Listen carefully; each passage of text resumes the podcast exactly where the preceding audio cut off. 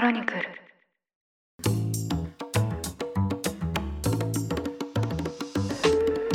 おはようございます。2月26日土曜日。ニュースコネクト。あなたと経済をつなぐ5分間。パーソナリティの野村貴文です。この番組では平日毎朝に5分間で世界のメガトレンドが上がるニュースを解説しています。常日頃からお聞きいただきまして誠にありがとうございます。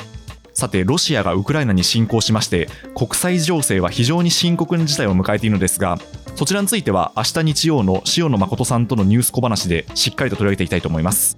さて今日は土曜版としましてゲストの方を一人お招きして世界の経済トピックを詳しく深掘りしていきたいと思います。本日のゲストはベンチャーキャピタリストでリブライトパートナーズ代表の海老原武さんです。よろしくお願いいたします。よろしくお願いします。はい。海老原さんには前職のニュースピックス時代に大変お世話になりまして特にアジアのスタートアップシーンについて取り上げさせていただく際には海老原さんに何度もお力をお借りしました本当にその説はありがとうございましたいえいえいえ、とんでもないです。ご無沙汰してます。いやいや、もう、あの、ゼミなんかも。そう、ゼミ、ゼミはね、僕がやったの確か2018年だったと思いますけど。そうですね、それくらい前になりますね。えー、その時もご担当いただいて、いろいろ。あの時は結構ね、シンガポールから毎月帰ってゼミを夜に2夜連続入れてみたいな、はいはい、昼間はあ当然あの久々に帰るんでアポ詰めてとか、はい、なかなかハードなスケジュールで。し たすいません。そんなハードな中を お引き受けいただきました。ありがとうございます。いやいやいや。でもなんかやっぱりねあの非常にいいコミュニティが生まれてその後もなんかシンガポール遊びに来てくれたりとか僕も帰ったらしょっちゅう同窓会やったりとか大変いい場所をいたいなと ます、ね、ああよかったです。なんかコミュニティがやっぱりその後につながっていくっていうのが一番あの望ましい形ですよね。いやそうなんですよ。だから今日もなんか後で触れていただいたかもしれないけど、はい、年頭書版で僕毎年書いてるんですけど、はいはいはい、あれをお受けする年の頭に決めたのは、仕事と関係ないことをすると。いうことを決めて、はいはいはい、そうしないとやっぱ人生広がらないし、うんうんうん、えー、まあ周り巡って仕事につながるってこともあるんでしょうけどうんまあ、とにかくなるべく関係ないことをしようって言った矢先に、はい、ニュースピックスさんからそういうの来たんで、じゃあぜひやらせてもらおう ありがとうございます。じゃあ、タイミングもばっちりあったってことですね。そうですね。はい、で、簡単にリスナーの皆さんに、海老原さんのご経歴をご紹介させていただきますと、海老原さんは1994年に横浜国立大学経済学部を卒業されまして、日本合同ファイナンス、今の JAFCO ですね、に入社されました。でそして同社で20年以上にわたってベンチャーキャピタルやスタートアップ経営に携わってこられましたで2008年にはリブライトパートナーズを設立されまして2010年にはシンガポールに事業拠点を移して東南アジアでのベンチャー投資を始められました現在は東南アジアのみならずインドを含むアジア各国で投資活動を展開されていますということですね、もう本当に日本国内外のですね、もうスタートアップ市場をこう見尽くしてきたという 海老原さんですね、今日はあのスタートアップ市場の今についてお伺いしていきたいなと思います。どうぞよろしくお願いします。はい、お願いします。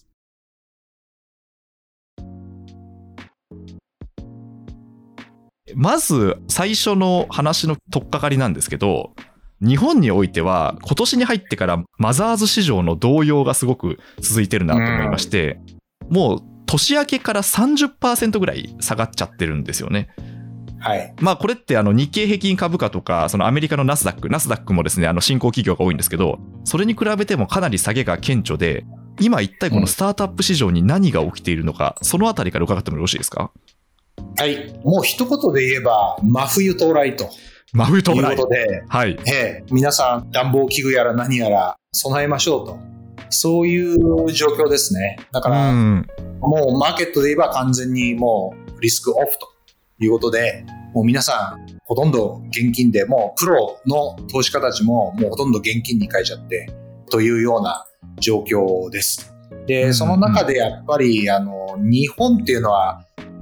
いろんな理由があって、アメリカが風邪ひくと、こっちはもうなんか肺炎になるとか、それぐらいですね。はい、で、回復すると、ちょっとだけ回復するみたいな。うんうん、で、さらにそれに輪をかけて、やっぱりあの、マザーズっていうのは非常にボラティリティが高いマーケットでして、はい、もう結局、もう、ピークからするともう半年以下になってますから。あのピークっていうのは2020年の半ばぐらいだったんですけど、はい。で、さらにその前はどうなったかというと、7ヶ月で2.5倍とか。でさらにその前に行くとやっぱりまた半値みたいなことをずっと繰り返してるっていうマーケットなんで、はい、まあこれはこれでマーケットの性質としてどうなんだといろいろ器用方変ありますけど、まあ少なくともボラが金で思いっきり食らっちゃってると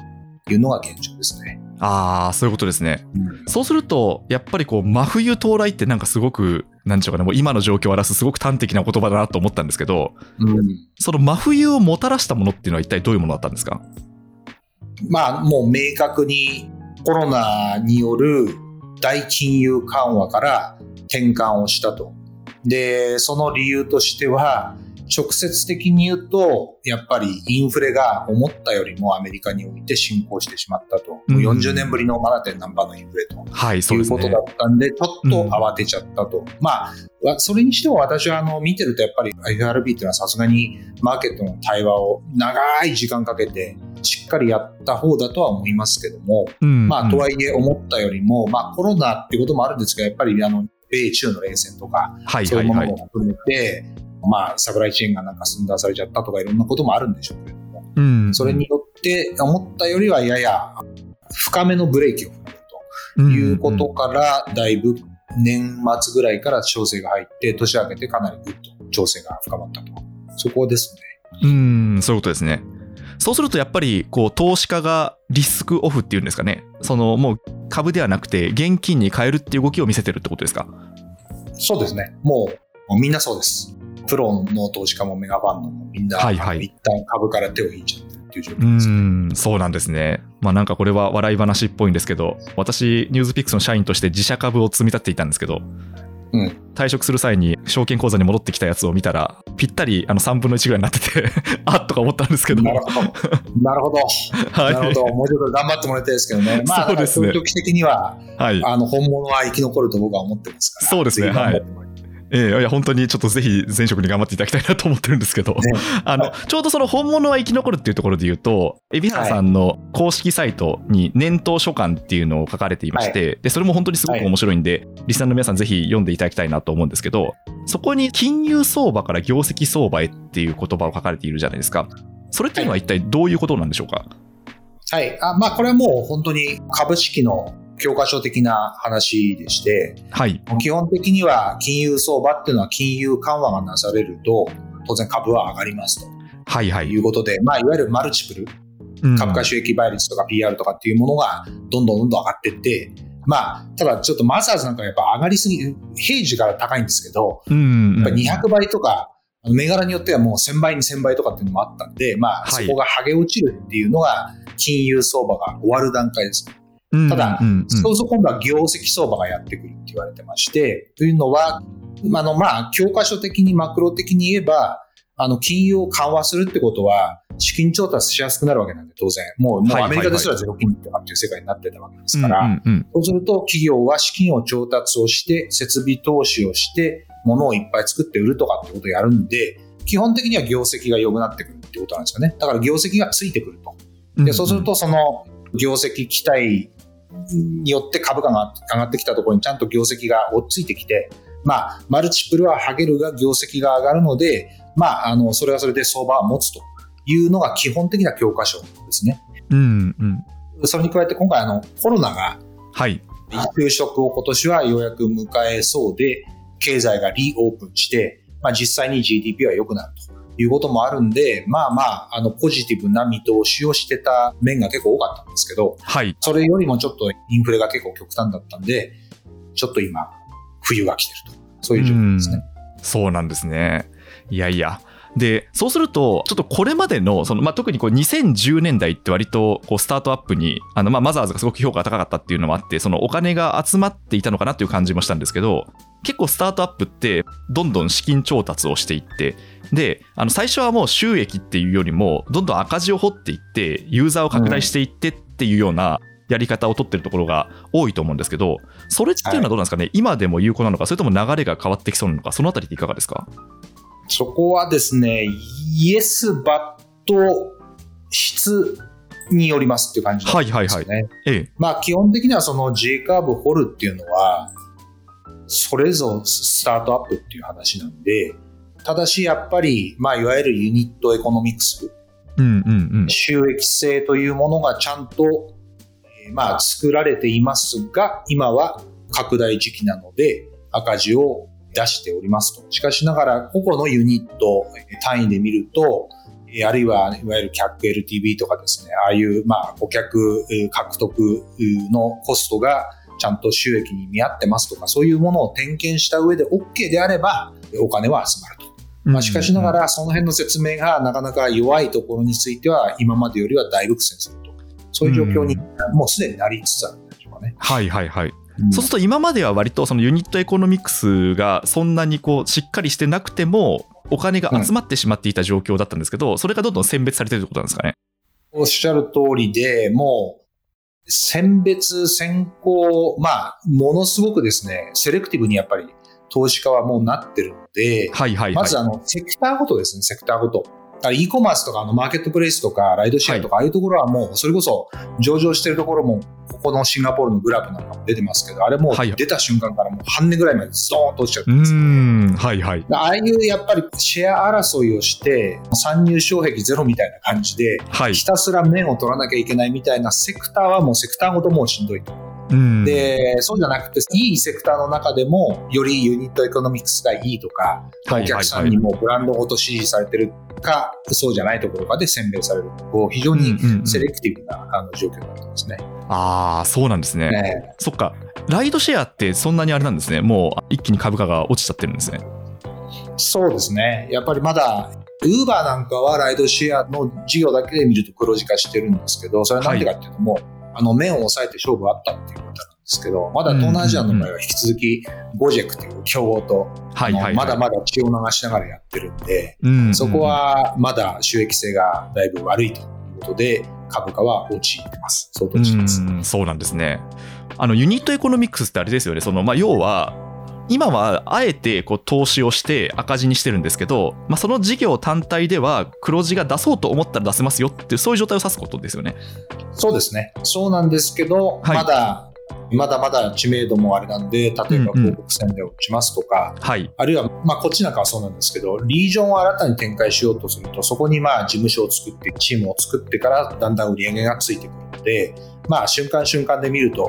コーポレートレベルでは赤字ですけど、各ユニットとか、の売上単位で言うと、ちゃんと黒字が出る体質ですっていう、そういう話ですね。うん。それがちゃんと説明できるかどうかと。はいはいはい。あ、そっか。それで選別が進んできてるってことですね。はい。うん。わかりました。あとなんかその、ここ最近の数年の議論として、国内でやっぱりこう、お金が集まるスタートアップって、その SARS 企業、まああれですね、うん、そうサブスクサービスでこう B2B で、で、例えば HR に関する商品とか、法人、あ、ごめんなさい、えっと、人事ですね。に関する商品とか、経理に関する商品とか、まあ、そういったものは高い評価がついてるのかなとも思ったんですけど、この傾向っていうのは、海老原さん、どういうふうにご覧になってますか、はい、もちろん、その、今後もやっぱりマルチプルは相当、コンストラクションっていう、マルチプルコンストラクションっていうんですけど、はい。いわゆる PR、えー、株価収益倍率等々はもうすでに下がりつつありますし、その傾向は踏むと。はいはいで、僕はね、それに関して言うと、今年はというか、もしかしたら来年かもしれない。あの、去年かもしれないけど、はい。ロールアップ元年roll-up 元年。はい。で、 roll-up っていうのは要するに、面取り合戦を、はい。合従連衡で行う。つまり買収で行うってやつですね。はいはいはい。で、これが地域的及び vertical を周辺領域をどんどん買収していくっていうことが、うん、で、去年やっぱあの、ペイパルがあの、ペイディって買収したじゃないですか。まあ、あれは、あの、フィンテックですけど、まあ、フィンテックと SaaS って、まあ、二大投資家に持てる、あの、分野。なるほど、その二つが。言うと、ええ、相当お金が集まってきたし、株価も高かったんだけど、うんうん、その良い時期に、真夏の時期にお金をガバッといっぱい集めた会社は当然いいんですけど、はい、そうじゃない会社が結構いっぱいあるじゃないですか。はいはいはい、株価も低迷するしと。そうですね、未上場であれば、次のラウンドはまあ思うようにやれないと、ダウンラウンドはちょっと厳しいなという時に、ささやきがですね、競合ないしは、まあ、あの周辺領域のメガなプレイヤー確かにですね、はいはい、ちょっとそれぞれあの一緒に頑張りませんかという話がどんどん出てくると。はいはい、はい、これが、まあ、いわゆるロールアップですね。うん。これが、で、やっぱり去年のそのペイディっていうのは象徴的だったとは思うんですけど、まあそういった意味で言うと去年なのか今年、そういうことがどんどんこれから起きてくるということになるんじゃないかなと私は思ってます。うん、あ、そうなんですね。そっか。じゃあ、小さいベンチャーからすると、もうその単体で上場を目指すっていうよりももうどこかにこう買収された方がこう最適解になるっていうそういった状況も起こるってことですよね。そうですね。まあ、てか本来ね、これ常に言われてることですけど、アメリカは MA の方が圧倒的にもう数十倍 IPO の EXIT よりも金額的に、あるいは件数的にも多いと。いうことに対して、日本の場合はそのバランスがちょっと悪すぎると。IPO ばっかり皆さん目指して、小粒で上場して、なかなかあのでかくならないと。はい。ということがあったんですけど、そこがある意味で言うと、アメリカのようにヘルシーになるのかもしれないですね。で、アメリカでは、結局 SARS はロールアップがもうこの7、8年前から起きてて、うん、それの台風の目って誰かっていうと、一社はセールスフォース。はいはいはい。もう一社はね、アドビです。ああ、そうなんですね。いや、アドビって意外と地味で、なんかクリエイティブ向けとかマーケ向けなんで、はい、B2B だし、あんまり名前出てこないんですけど、時価総額では同じぐらいの T 圧の上位ぐらいなんですよね。はいはいはい。ということで、この会社がもう、まあ、年10から20社ぐらいバンバンバンバン roll-up してるんですよ、周辺はいはいはい。ええー、これと同じような感じになるんじゃないでしょうかね。ああ、そっか。その2つがある意味、こう、うん、お買い物をいっぱいしてるってことなんですね。そうですね。まあ、直近で言うと分かりやすいスラックとかああいうとこ買収してるじゃないですか。ああ、確かにそうですね。だから見た目全然違うんだけど、え結局、そのホワイトカラー向け、あの DX じゃないですか。あの、乱暴に言えば。そうですね。ホワイトカラーを DX で。はいはいはい。え顧客は一緒だったりしますもんね、結構。えー、なので、もう、多少のなんか HR かなんか会計かみたいなのはもう誤差が同じだった、はいはい、なるほど。それでそのオフィスワークを DX するんでしょっていう意味で言うと、はいはいはい、お財布も一緒なわけだし、えー、それはもうガバーッといった方がいいでしょ。でもちろんその頂上にあれですよ、マイクロソフトがいるわけですよ。はいはいはい。だからマイクロソフトに食われないためにひたすらアドビと、えっ、ー、と、セールスフォースは自分がこういっぱい食ってるという状況。で、アメリカってやっぱりその、もう超資本の理論がシンプルな。はいはいはい。だ日本は、日本っていうかアジアですね。あの、はい、中国もやっぱそういう傾向もあっての、なんか、なんか知らないけど、親子上場、孫上場とかもいっぱいしてるし。はいはいはい、はい。っていう、なんか、カオスが好きなんですよね。なるほど。アメリカ人みたいなそんなシンプルじゃないと。ええいろいろあるんだと。いうのは好きなんですけど、まあ、とはいえと、もう少し効率的に資本の理論を聞かせてっていう状況に今年ぐらいからなってくるんじゃないかなとああ、そうなんですね。そっか、だからそれが日本でも起きるってことなんですね。じゃないかなと思います、ね。うん、わかりました。あとですね、もう一個伺いたいのが、投資先っていう話で言うと、あの Web3 っていう VR であるとか、そのブロックチェーンであるとか、あメタバース、まあそうですね、そういったものの総称なんですけど、うん、その市場に今なんか注目が集まっているように見えるんですけど、ここに関する海老原さんの見立てっていかがですか、はい、あのもちろんあの要注目分野だと思って我々のファームでも見てますし、はい、ただまあやっぱりあの当然何事にもガートナーのハイプサイクル理論っていうのがありますけれども、はい、まあ、過度な熱狂を経てだんだん長長期で定着していくっていう類のものもいっぱいあって、その見極めはやっぱりあのしなきゃいけないなと。で、これ見る上でやっぱりあの3なんだから2はあったのと。はい、ないしは1があったのということで、やっぱり はい、はい Web2.0 をちゃんと勉強すると、なんとなくその辺のヒントがあるのかなっていうことで言うと、はい結局2.0ってあれ、まあ2005年ぐらいに起きたとか言われて、まあ6、7、8年ぐらい、2000年代の後半ぐらいには。2015年ですね。はい。そうですね。はい、でその時にやっぱりできた産業や、あのメガカンパニーあったかなって実はあんまないんですよね。はいはいはい。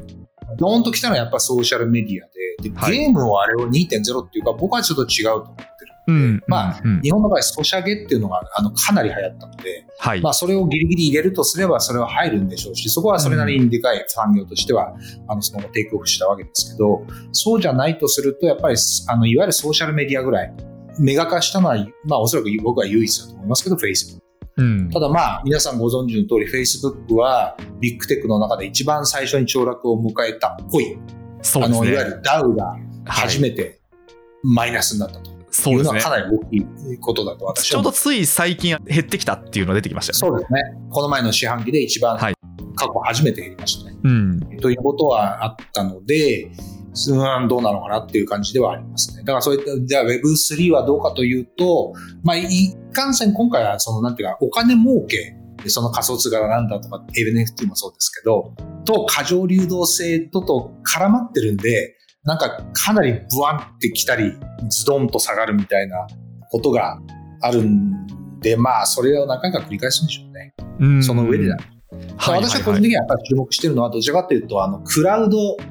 の世界観から分散の世界観に本当にあのデータやサーバーっていうビジネスがもう一回行くのがいつかと。でこれもまたその、そんなに短期ではないと思ってますけど、とはいえその兆しが見始めてるっていうのは面白いなと思います。ああ、確かそうですね。Web1.0 の時っていうのは、基本的にこうクラウドじゃなくて、それぞれの PC の中にデータがあった。まあ、分散だったってことですよね。ねで、2.0で割とその中心が出来上がって、で、まあ、GAFA なんかがそうだと思いますけど。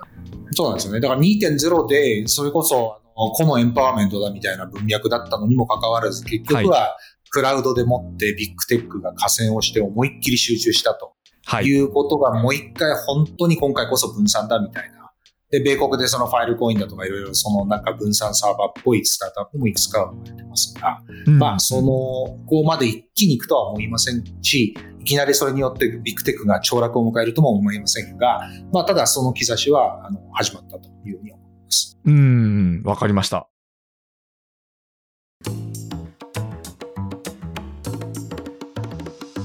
まあ、そうするとちょっとそろそろこれかなりいろんなポイントがあったんでまたちょっと来週ですね引き続き伺っていきたいなと思うんですけど、はい、まあ、でもやっぱり今年起きることっていうとやっぱりこう選別でありロールアップでありいろいろこう市場が盛り上がってる時ってわーっといろんなプレイヤーが現れると思うんですけどそれがどんどんどんどん体力がある人たちの大きい塊にこう修練されていくっていうそんなようなイメージなんですかね。そうですね。まあ、あともう私もこのスタートアップをずっともう何十年見てきたロートルですけど、まあ、要するに業績出してれば生き残りますんで、うん。まあ、そんなにビビらずに、はい、で業績出してなければなんやかんやどんだけ景気が良くたって化けの皮は剥がれるわけですから。はいはい、はい、まあ冬はやっぱり来るわけで、日本っていうのは四季があるわけですから、確かに。ここはまあしっかり備えて、はい、あの余計な支出をせずに、はい、ちゃんとあのこたつでみかん食べて過ごして、春が来ますから、ちゃんと業績出すことに集中すると、そういうことですね。そういうことですね、はい。そんなビビんなくてもしっかりとこう体力をつけている人たちはこう寒い冬を越せて、また春を迎えられるってことですね。だと思います。わかりました。というわけで、えー、そろそろお時間なんで締めさせていただきたいと思います。海老原さんには来週も登場いただきます。というわけでどうぞよろしくお願いいたします。はい、ありがとうございました。ニュースコネクトあなたと経済をつなぐ5分間お相手は野村貴文でしたそれでは良い週末をお過ごしください